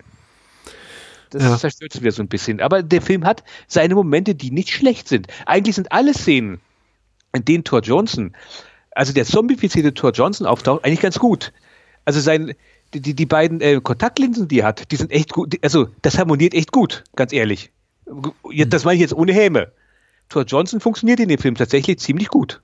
Ja, als Untoter auf jeden Fall. Ja. Davor ist es eben schwierig. Also er hat, er hat einfach mit seiner Aussprache zu kämpfen, weil er vielleicht einfach, er hat vielleicht einen angeborenen Sprachfehler oder einen durch seine, vielleicht auch einen, auch einen neurologischen Schaden durch seine Kämpfe. Ich weiß es nicht. Ich glaube, er, ich glaube, das Er quält sich durch seinen Dialog. Ich glaube, es ist eher so gewesen, er kommt doch aus Schweden oder sowas in der Richtung. Das ist, glaube ich, schlicht und ergreifend mm. die amerikanische Sprache. Ist einfach nicht sein Ding. Und deswegen könnte ich mir vorstellen, dass halt so die Betonung an der richtigen Stelle ist nicht so seins, wenn er jetzt Englisch sprechen muss, aber er hat auch nicht viel Dialog. Ist ja mehr oder minder, ja, hallo, hier bin ich. Oh. Ja, ich finde immer, äh, eigentlich immer ganz charmant. Das ist ein guter, guter Schachzug zu sagen, wenn du eben einen Schauspieler hast, der Englisch nicht als Muttersprache spricht oder die, die Sprache des äh, Produktionslandes des Films nicht als Muttersprache spricht, dann gib ihm doch vielleicht, vielleicht auch einen ausländischen Namen. Mhm. Deswegen, deswegen ist eben auch immer so lustig, wenn wir, weiß nicht, Schwarzenegger als John Matrix sehen und dann spricht er eben mit einem fetten steirischen Akzent. Mhm. Äh, und, und hier ist es eben auch lustig, dass der Inspektor Dan Clay auf der Haupt, auf der Bildfläche auftaucht und dann eben so mit einem äh, nordisch, äh, skandinavisch gefärbten Englisch sich da mühsam quält durch seine Dialoge, äh, bevor er dann ganz schnell sterben darf und dann eben auch nur noch aufstöhnen darf. Und das kann er sehr gut. Ja. Also stöhnen hat er drauf. Äh, Plan 9, ähm, ich habe ja vorhin schon gesagt, ich kann gut nachvollziehen, warum er diesen Titel trägt oder trug. Ich glaube, mittlerweile würde keiner mehr sagen, das ist der schlechteste Film aller Zeiten. Ich meine, wir haben mittlerweile einfach eine ganze, wir leben ab im, im, im, im, im Post- ironischen ja. Zeitalter, neo-postmodern Dingens, irgendwas, in dem es eigentlich nur noch Ironie gibt und überhaupt nichts mehr, was man irgendwie auch so meint, wie man es sagt. Insofern ist eben ein Film wie Plan 9 from Outer Space, der schmerzhaft ehrlich ist, äh, in jeder Sekunde, überhaupt vollkommen ungeeignet mittlerweile, um als, als, als schlechtester Film aller Zeiten zu gelten, ja. weil er eben so offen, offenkundig auch, auch inkompetent ist oder einfach an seinen budgetären Schwächen, inszenatorischen Inkompetenzen und so krankt. Das ist eben einfach, also es ist, zudem ist eben auch, also die Zeit, in der der Film als schlechtester Film aller Zeiten bezeichnet wurde, ist auch bezeichnend. Das war eben Ende der 70er Jahre. Ich glaube, schon zehn Jahre später hätte das keiner mehr gesagt. Da, da muss doch nicht mal das Internet für da sein. Ich möchte jetzt irgendwie auch nicht alles darauf auf, auf Twitter und Co. schieben, wo irgendwie die Leute alle den ganzen Tag nur LOLs und, und, und, und, und, und, und Roffels verschicken. Es ist, ähm, ich glaube schon im, im Zeitalter des Direct-to-Video-Zeugs und irgendwie Leute, die irgendwie Amateur-Horrorfilme auf, auf 8, auf, auf High 8 oder so drehen, wäre das schon nicht mehr durchgegangen als schlechtester Film aller Zeiten. Also schon, schon nach, nach, keine Ahnung, Violent Shit 1 äh, wäre das hier durch gewesen. Also hätte keiner mehr gesagt, 10, 15 Jahre später, das ist äh, der schlechteste Film aller Zeiten. Überraschend, ich hatte, ich hatte genau den gleichen Film gerade im Kopf. weil, äh, das ist einfach, also, äh, es dafür ist der Film eben auch einfach doch zu, zu, zu liebevoll gemacht. Man sieht eben auch, woran er krankt, dass nicht alles echte Schauspieler sind, dass die kein echtes Talent haben, dass eben sehr viel Stock-Footage ist, dass die eben auch Szenen gedreht haben, die offensichtlich komplett kontextfrei sind, wie die Lugosi-Szene, aber auch die Frau in der Telefonzelle, wo der der Criswell sagen muss, Ne, sie sieht gerade Aliens, obwohl nichts in der Szene das hergibt, dass sie Aliens sieht, außer mhm. dann irgendwie Schnitt zu dieser Radkappe, die über die über die Himmels, äh, über den Himmel da fliegt, äh, durch den Himmel fliegt. Ja. Der Film ist einfach, einfach viel zu nett, ja. um, glaube ich, heutzutage noch, noch wirklich verachtet werden zu können. Äh, aber ich muss eben auch sagen, er ist weit davon entfernt, um, um mich dazu bewegen zu können, ja, ich, ich gucke den authentisch gerne. Das ist ein eigentlich heimlich guter Film, weil das ist er nicht. Er ist natürlich nicht gut und ich kann auch über vieles nicht hinwegsehen. Ich glaube, ich habe ich, ich tue mich leichter damit, über vieles hinwegzusehen, was viele Leute so lustig finden, nämlich diese ganzen Anschlussfehler, äh, umfallende Kulissen, äh, Plotholes oder so. Ich glaube, das, das tört mich jetzt gerade gar nicht so an, weil das tört mich irgendwie in keinem Film an, darauf besonders zu achten. Ich habe eher damit zu kämpfen, dass ich den Film für äh, als überfrachtet empfinde. Überfrachtet mit Handlung, überfrachtet mit Figuren. Und ich glaube, der Film täte gut daran, hätte er das so ein bisschen, was sein Personal betrifft, runtergeköchelt auf das Maß, das eben so die Rache des Bürgers hat. Mhm. Nämlich so mit vier, fünf, sechs handelnden Figuren, zentralen Figuren. Und bei Plan 9 habe ich irgendwie das Gefühl, so spätestens ab Minute 30, ich habe sie mit 12, 13 handlungstragenden Protagonisten zu tun. Und keiner steht wirklich jemals so eindeutig im Vordergrund. Und das macht es wirklich schwer, so eine größere Liebe zu entwickeln für Plan 9. Einfach zu viel Personal. Zu viel. Das stimmt. Und auch zu viel, wie du gesagt hast, auf der Handlungsebene. Wir haben äh, ein bisschen geschäkert zwischen den beiden Hauptdarstellern. Wir haben eine Art, ähm, ja, die Regierung, ähm, die verheimlichte UFO-Sichtung. Äh. Wir haben, um Gottes Willen, die Toten sind auferstanden. Wir haben noch äh, herumgestänkert zwischen Außerirdischen, weil der eine wird ja so ein bisschen degradiert Mhm, wir und wir haben, ja, wir kommen auf die Erde, um euch mal die, die Leviten zu lesen. Das sind jetzt schon deine fünf. Und wir haben noch ein, zwei vergessen, weil die nur ganz kurz angeschnitten werden. Mhm. Und das, ja, das stimmt. Im Grunde genommen, also hätte er jetzt, hätte er jetzt nur gesagt, okay, wir konzentrieren uns jetzt, keine Ahnung, auf irgendeinen so zünftigen Zombie-Film, wäre vielleicht besser gekommen. Ja, ich frage mich auch tatsächlich, äh, woher das rührt, ob das vielleicht auch Menschen waren, die irgendwie mit dieser religiösen Gemeinschaft zu tun hat, mit, der, mit dieser Baptistengemeinde, zum Beispiel, die das, die das Ehepaar da spielen, diesen Army-Captain äh, oder, oder Lieutenant, der mit seiner Frau auf der Terrasse ist, die ja über weite Strecken nichts zu tun haben, bis sie irgendwie so notdürftig in die Handlung eingebunden werden, so zur Halbzeit, die aber erstmal, glaube ich, mehrere Szenen haben, minutenlang, in denen sie nur sagen, guck mal, hast du das am Himmel gesehen? Ich weiß nicht. Oh, hm, was das wohl sein könnte. Ah, hm, hm, hm. Und dann irgendwie später die Handlung so reinkommen, aber auch nicht so so wirklich. Ein weiterer Handlungspunkt, das war der sechste. Ja, ja. Ist einfach äh, überfrachtet, sagt man, glaube ich. Ich denke, das trifft es ganz gut. Weil die Ideen sind ja schön. Ich meine, alleine hier Zombies, Aliens über Hollywood. Das sind ja tolle Bilder, die man auch im Kopf hat. Und der Film setzt sie eigentlich auch ganz hübsch um. Ich mhm. finde, das ist gar nicht so schlecht gemacht. Klar sind das Radkappen. Aber. Ja, besser machen, ne? Ja, wollte ich auch ganz sagen. Besser machen. Also, also ich habe die Fäden nicht gesehen. Also zumindest nicht bei archive.org in dieser relativ schlechten Abtastung, die es da gibt. Ja, gut, okay. Äh, vermutlich, wenn das irgend so eine. Ja, genau. In der 4K-Restauration siehst du sie garantiert. Ja, mit Sicherheit. Ja. Das darf man auch kein was sehen. Vermutlich wird gerade irgendwo an der 4K-Restauration von dem Film gearbeitet. Mhm. Naja. Äh, es gibt eine, es gibt eine 2K-Restauration von Manos, The Hands, the, the, Hands of Fate. Ja, der gewinnt garantiert davon. Ganz die habe ich hier im Regal stehen von äh, Synapse. Synapse. Schöne, schöne Blu-ray. Bestimmt. aber ah, kurz off-topic, aber das, der, der Film war echt hartes Brot. Aber der ist, der, der ist genuin, wo ich so sage, Alter, jetzt lache ich mich nur noch weg. Der, der geht, das ist doch immer so, nur anderthalb Minuten war eine Rolle, Schnitt dann zum nächsten. Und deswegen ist der Film so völlig außen, auseinandergerissen. Also Manners ist, den habe ich echt nur in, sorry, ich weiß, es ist die Ursünde, aber den habe ich echt nur in der Mystery Science Theater 3000 Fassung. Nee, das kommt zu ertragen, das kommt zu ertragen, ja. so als Film. Während man den hier wirklich weggucken kann und danach kann man dann immer noch sagen, ja gut, war jetzt nicht so hundertprozentig mein Ding, hat schon Schwächen, offensichtlich, ist Manos wirklich schwierig anzusehen, ohne sich entweder dabei abzuschießen oder sich das irgendwie schön kommentieren zu lassen, weil er, er ist, äh, er hat einen, mh, wie, wie sagte Harald Schmidt irgendwie damals, da, da, nimmt, da nimmt sich doch jemand Zeit für Bilder. Ja, genau. Das war mit, im Zusammenhang mit Kaffeetassen. Ja. Ja, ja, nee. Äh, aber ja, also Zombies war zu dem Zeitpunkt auch noch nicht so verbreitet, oder? Naja, also Lugosi selber hat im Zombie-Film ja, mitgespielt. Ich wollte diesen Brückenschlag gerade machen. Aber, Ach, aber das, jetzt habe ich die schon wieder weggenommen. Aber das war jetzt halt aber auch noch nicht, dass man sagen würde, ja, ja, die waren schon fest angekommen irgendwo. Das war halt irgendwann Anfang der 30er Jahre White Zombie und der Rockmesser Zombie gewesen, aber dass wir, dass wir jetzt sagen mhm. würden, ja, ja, also in jedem zweiten Film ein Zombie, war ja auch nicht der Fall. Mhm. Ich frage mich eben die ganze Zeit, sind das wirklich Zombies? Weil tatsächlich Lugosi, so wie sein Erscheinungsbild angelegt ist, also oder oder auch der der hier Chiropraktiker, der dann später spielt, Tom Mason, weil Lugosi ist ja dann auch verstorben, ne? Und also war schon vor, vor lange vor dem Release, ich glaube zwei Jahre zuvor verstorben und dann hat eben die Rolle dieser dieser, dieser Laiendarsteller übernommen. Der der ist schon so optisch nah an dem Dracula Lugosi und Vampira, also äh, Myla Nurmi heißt die äh, Darstellerin, die mhm. Schauspielerin, hat auch wenig Zombiehaftes, ne?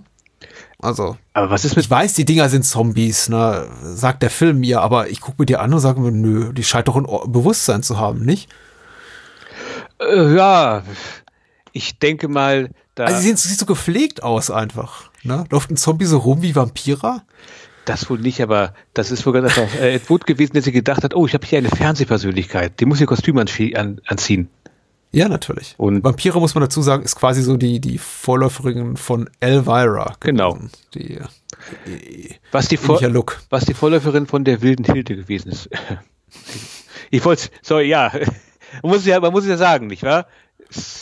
Ich finde das gut, das ist jetzt eine Podcast-Episode für die Ü40-Crowd. Das ist ja. total okay. ja, ja, es, wir mussten damals echt hartes Brot essen, um mal irgendwie einen halbwegs guten Horrorfilm zu gucken, Leute. Ihr wisst, wie gut ihr es habt. ähm, mir fällt es tatsächlich schwer, hier so Lieblingsmomente rauszupicken. Da, da gibt Bride of the Monster mehr her. Also du hattest, glaube ich, schon so ein paar Lichtblicke erwähnt, inszenatorische. Ähm, ich kann auch sagen, was mir besser gefallen hat als, äh, als vielleicht, was mir gefallen hat und was eben nicht. Mhm. Aber die, die Freuden dieses Films sind rarer gesät als bei, bei anderen Edward-Filmen, finde ich. Äh, es sind dann irgendwie so einzelne Momente, die ich ganz hübsch finde. Wie gesagt, also du hast äh, zum Beispiel äh, Thor Johnson als, als Zombie erwähnt und ich, klar, er hat Probleme aus dem Loch rauszukommen, da im Boden. Aber die ganze Szene ist schon toll gemacht, auch wie die Gräber so äh, äh in sich zusammenfallen, also mhm. die Erde quasi da irgendwie quasi eingesogen wird und dann eben äh, Johnson da rauskommt. Das ist schon, die Friedhofsszenen sind toll, überhaupt. Also ich, ich wünschte einfach, es wäre eben ein, einfach ein lupenreiner Horror-Zombie-Film. Ähm, dann hätte man sich auch diese ganzen blöden Kulissen sparen können.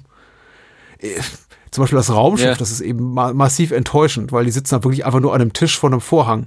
Aber selbst das Und hat noch mehr Fantasie als diese eine Szene, wo dieser Armeetyp in den Himmel guckt, hm.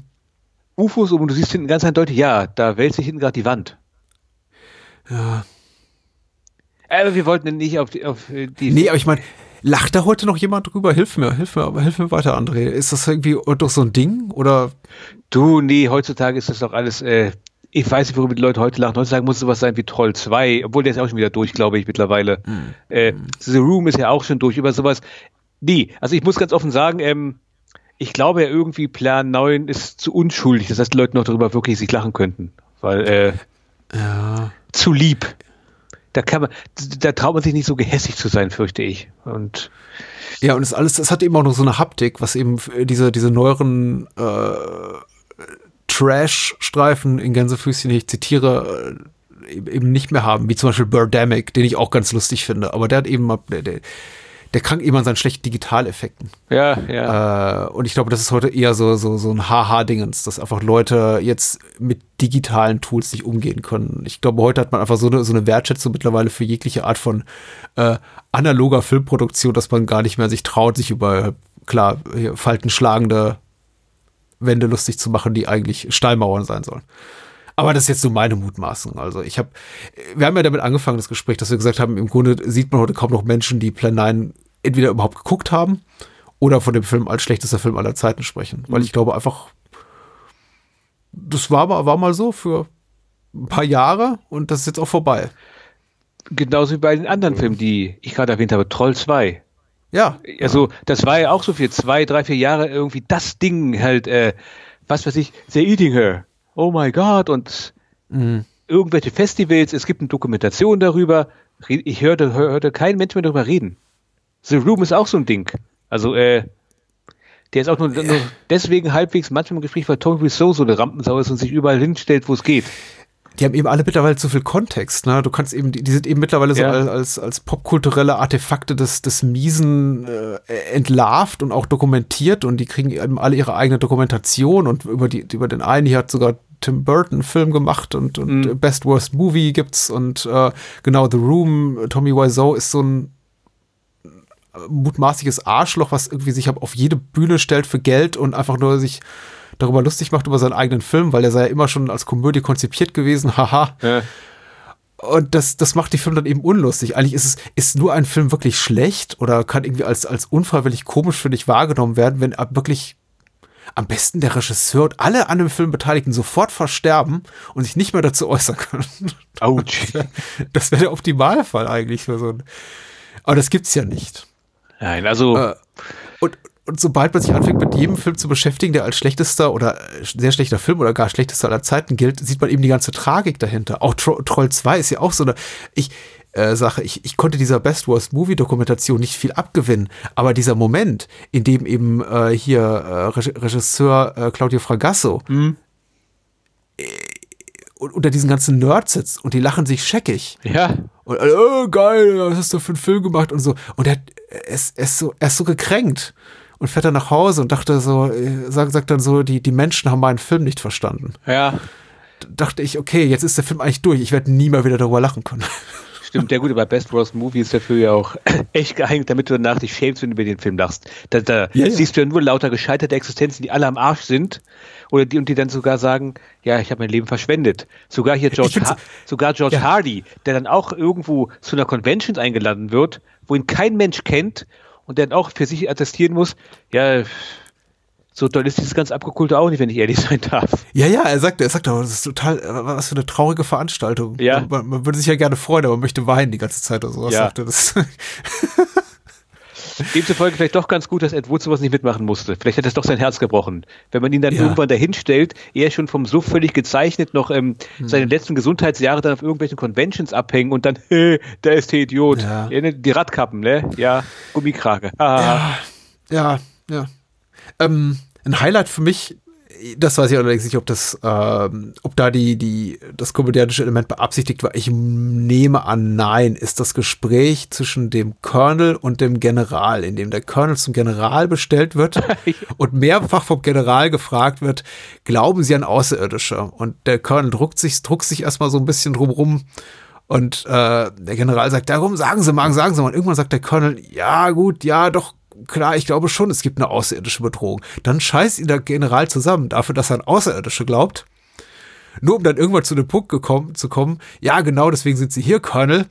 äh, ich brauche jemanden, der an Außerirdische glaubt. er wollte quasi nur seine, seine Integrität testen. Ja. Nee, sorry. und seine Kompetenz. Das ist etwas, was ich in einem ZAZ-Film vielleicht verorten würde, normalerweise. Und die Szene dauert ewig. Also äh, wahrscheinlich real drei, gefühlte drei, zehn Minuten. da muss ich doch dann sehr lachen. Also, ähm, aber es ist kompetent gespielt. Also ich, ich äh, Hut ab vor allen, vor fast allen Schauspielern in dem Film und Schauspielerinnen natürlich. Ich, äh, es gibt kaum Aussetzer und sie geben wirklich ihr Bestes, um das glaubhaft rüberzubringen. Jo, das stimmt allerdings. Also, da ist jetzt echt einer dabei gewesen, wo ich gesagt hätte, außer vielleicht die zwei Minuten äh, Thor Johnson, wie er redet, aber selbst da, meine Güte. Hm. Er kam an, sagte Hallo und war weg. Ist jetzt auch nichts, wo ich mich die ganze Zeit überbömmeln äh, muss. Wir können bei der Gelegenheit unseren äh, Zombie 3, äh, unsere Zombie 3 Podcast-Episode äh, äh, äh, empfehlen, weil wir gerade Fragasso erwähnt haben. Ist vermutlich auch so ein Film, wo er sich missverstanden gefühlt hat. Wobei, ich, ich will nicht gemein sein. Fragasso hat ja einige Sachen drauf, der hat sogar Preise später bekommen. Insofern, dass er sich unter irgendwelche blöden Leute, die ja gerade irgendwie grünes Popcorn fressen, äh, setzen muss und sich auslachen, das hat er nicht verdient. Nee, überhaupt nicht, überhaupt nicht. Äh, mal gucken, vielleicht kommt er noch, irgendwann nochmal zurück. Er ist noch gar nicht so alt. Mhm. Also äh, noch nicht mal 70. Also. Ja, aber was war das letzte große Projekt, was er machen wollte? Troll 2, Teil 2. Ja. Aber ist zum Glück auch versandet, glaube ich. Insofern. Wird nicht passieren, wird nicht passieren. Leider. Hoffen, ja, naja, vielleicht auch hoffentlich. Weil ähm, mittlerweile, äh, um es klar zu sagen, gibt es ja eine ganze Menge von diesen abgekulten Filmen, wo dann die Darsteller wieder zusammenkommen, weil sie jetzt erst feststellen, oh, mein Momentum ist gekommen. Ich habe vor 20 Jahren diesen völlig beschissenen Film gedreht, den ich schon längst mhm. vergessen habe, aber der macht jetzt gerade Geld. Der ist mhm. ja der Hit auf YouTube, jetzt drehen wir ein Sequel über Kickstarter. Und dann kommen ja. halt so Sachen raus wie Macho Man 2 oder hier, äh, hier Ameri äh, Samurai Cop 2, so ein Kram, wo du genau merkst, ja, die sind nur gedreht, äh, während die anderen Filme ernst gemeint gewesen sind und deswegen auch diesen gewissen Kultstatus sich erarbeiten konnten, ist halt jetzt dieser Versuch, Kult zu inszenieren. Und daran scheitern die dann immer alle. Insofern vielleicht doch, doch besser, wenn Fragasso das vielleicht doch nicht hinbekommt. Ich gucke gerade nochmal in mein Regal. Ach, das ist auch so ein Film. Das, das gab es auch ein verspätetes Sequel. Ich glaube, das, das ist auch so eine Sache, die durch äh, Red Letter Media zu spätem Ruhm kam, ist Deadly Prey von David Pryor der wirklich toll ist. Also eine richtig tolle Action-Gurke. Direct-to-Video-Action-Gurke aus den, ich glaube, späten 80ern. Und dazu gab es dann eben, glaube ich, auch knapp 30 Jahre äh, Deadly Prey 2, so ein verspätetes Sequel. Es ist furchtbar. Es ist komplett furchtbar. Natürlich, dass alle in dem Wissen gedreht haben, ja, die Leute machen sich über den ersten Teil lustig. Und genau auf dieses, äh, auf diese, auf diese Gemütsverfassung, auf diese mhm. Erwartungshaltung zahlen wir jetzt auch ein mit dem nächsten Film, mit dem Sequel. Ähm, ganz schlimm, ja. Yep. Ein übles Phänomen, was du da gerade erwähnst. Das gibt's jetzt zum Glück nicht. Also dabei bietet es sich an. Ich meine, Plantain from Outer Space, äh, rechte Lage ist nicht geklärt. Ich glaube, konnte jeder einfach benutzen. Der, war, der war geplant. Ja. Also damals, als der Ed Wood-Film kam, für einen ganz kurzen Augenblick, mhm. als, das weiß ich noch. Ähm, Von wem war der geplant? Das weiß ich nicht mehr. Aber äh, es gab Kurse in der Splitting Image drin und die waren für normalerweise relativ gut darin. Die haben meistens nicht irgendwelche dämlichen Gerüchte rausgehauen. Aber mhm. die hatten ja auch eine Newsseite gehabt und als Ed Wood rauskam und dann für einen kurzen Augenblick, ha, hier, Kult, bla bla bla, da habe ich noch zwei Sachen im Kopf. Erstens, Plan 10, äh, Plan 10 vom Outer Space war eine Zeit lang echt im Gespräch und Billy mhm. Zane hatte ja ein Drehbuch von Ed Wood noch verfilmt. Hier im ja. I woke up early the day I died. Richtig, ja. Richtig, ja. Den ich nicht durchgehalten habe, weil das war mir dann doch zu. Nee, vielleicht ist das ein genialer Film. Ich habe ihn damals einfach nicht verstanden. Aber das ist mehr oder minder eine Art Stummfilm gewesen, wo die ganze Zeit so eine merkwürdige Schrabbelmusik läuft und du siehst halt Billy Zane in Krankenschwesterklamotten durch die Gegend laufen und Leute abmuchsen. Ah, ich habe den nie zu Ende gesehen, glaube ich. Aber ich kenne die, die, die Videothekenhülle. Übrigens, Plan 9 from Outer, äh, from, Plan 10 from Outer Space existiert. Äh, prämierte 1994 beim Sundance Film Festival. Ach in der Midnight Madness Kategorie und gewann sogar bei irgendeinem Genrefilmfestival 94 in London einen Preis. Seitdem hörte man nie mehr von dem Film. Aber Karen Black spielt die äh, weibliche Hauptrolle. Okay. Äh, was jetzt auch schon mal ganz cool ist. Also, ne? Ein, ein, eine, äh, wie nennt, was ist das, was ist das weibliche Gegenstück zu Alumnus? Alumna? Eine Halloween-Alumna? Möglich. Da bin ich, bevor ja. ich mich jetzt zu weit aus dem Fenster lehne und Schwachsinn salvadere, sag ich mal, ja, ist möglich. Unverfänglich. Ja, mit anderen Worten, was wir jetzt noch brauchen, ist also die 4K-Variante von Plan 10 from Outer Space. Damit dann endlich, und da können wir die Trilogie voll machen. Plan 11 from Outer Space.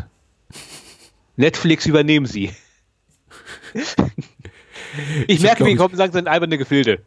Ja, ist okay. Es reicht jetzt auch. Ich habe, glaube ich, auch, ich habe, glaube ich, auch gerade Quatsch erzählt mit, mit äh, Halloween. Sie hat, sie hat eine Menge Horror gemacht, äh, ja. unter dem, den, den, wunderbaren Burnt Offerings, der äh, einer meiner Lieb Lieblings-Haunted House-Filme ist, aber äh, kein, kein Halloween weit und breit. Aber Karen Black ist eine gute. Ja, war So, äh, vielleicht lohnt sich ja der Film. Irgendwann. So, wenn wir alle durch haben, ich glaube, es gibt noch einen Zombie 4, den müssen wir erstmal machen. Ja, ja, ja. Hm. Oh Gott, Zombie 4, ja. Hm. Ich entsinne mich dunkel daran, dass damals als Kommentar unter unserem Zombie 3 Podcast wer geschrieben hat, ah, jetzt müsste irgendwer Zombie 4 machen. Und ich habe dann, glaube ich, geantwortet, ja, das wäre schon toll, wenn den jemand machen würde. Schade, dass keiner da ist. so sinngemäß.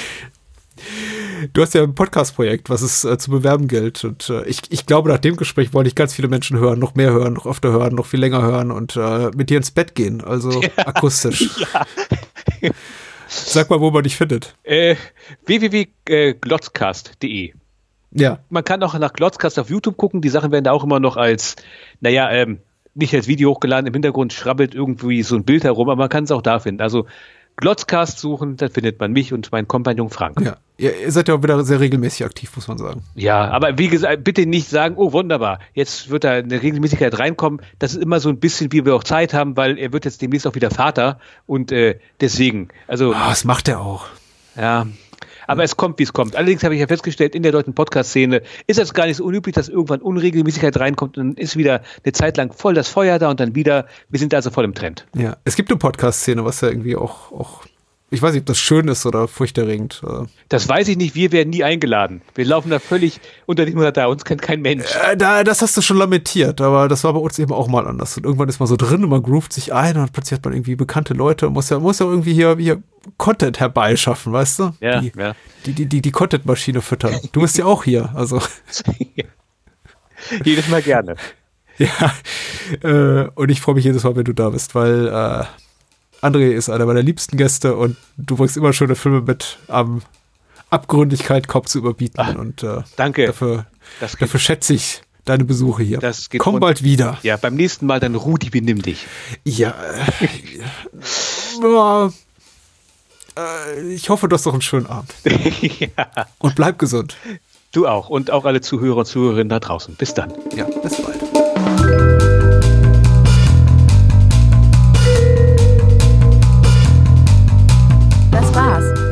Mehr Bahnhofskino und die Bahnhofskino Extended Edition gibt es bei iTunes, Spotify und überall, wo es gute Podcasts gibt. Und denkt bitte daran, eure Unterstützung durch eine Patreon-Patenschaft oder PayPal-Spende sichert diesem Podcast das Überleben. Unter bahnhofskino.com findet ihr alle Möglichkeiten, uns unter die Arme zu greifen.